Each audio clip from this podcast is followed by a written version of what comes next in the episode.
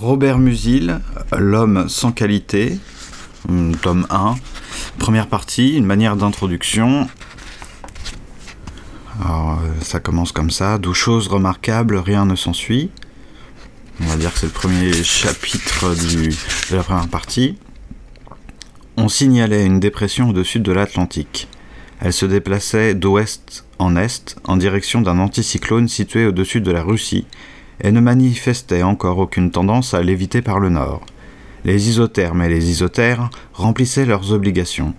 Le rapport de la température de l'air et de la température annuelle moyenne, celle du mois le plus froid et du mois le plus chaud, et ses variations mensuelles apériodiques étaient normales.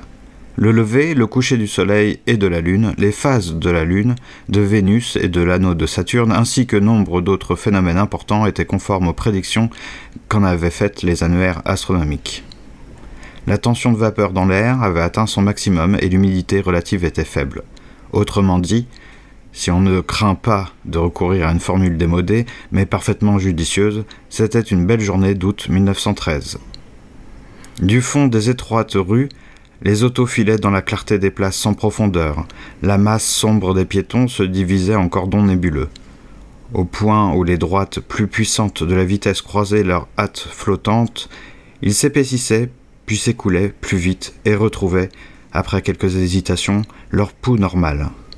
L'enchevêtrement d'innombrables sons créait un grand vacarme barbelé aux arêtes tantôt tranchantes, tantôt émoussées, confuses, masses, d'où saillait une pointe ici ou là, et d'où se détachaient comme des éclats, puis se perdaient des notes plus claires.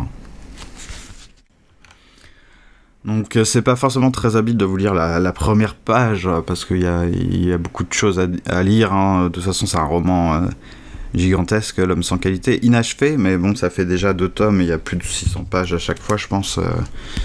Oui voilà là le, premier tome fait, déjà plus de 700 pages donc il y a de quoi lire, il, se passe beaucoup de choses dans L'homme sans qualité, ça nourrit beaucoup de réflexions plus tard hein, parce que ça fait partie de ces auteurs qui euh, de leur vivant, je crois pas qu'il ait. Euh, enfin, il, a eu une renommée littéraire, mais euh, L'homme sans qualité, par exemple, je crois pas qu'à sa sortie, ça a été tout de suite reconnu.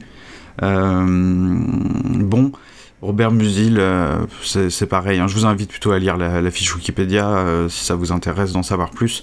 Je dis que c'est pas très habile, oui, de lire que la première page. Bon, c'est aussi pour vous montrer que même si c'est hum, quelqu'un plutôt étudié en en philosophie, en psychologie, en sociologie. J'imagine que si vous faites des études de sciences humaines, vous savez qui est Robert Musil.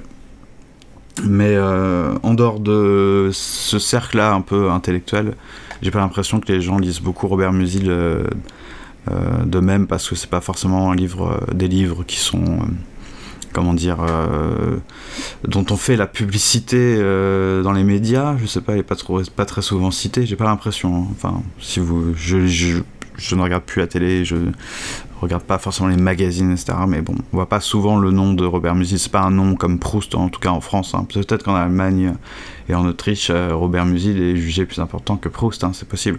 moi, ça me fait moins vibrer. Euh, c'est aussi parce que j'ai pas accès à l'allemand. je, je lis pas en allemand. Mais euh, c'est pas la première page de, la recherche du temps perdu, quoi. Mais bon, voilà. Bah, J'espère que ça vous a plu. Euh, les, épisodes, le cycle d'épisodes sur les monstres prend un peu à peu forme. Hein. Euh, j'espère qu'en mois de juillet, on pourra commencer à écouter des, des choses. Voilà. bah écoutez, je vous souhaite un bon week-end. Et puis à très bientôt.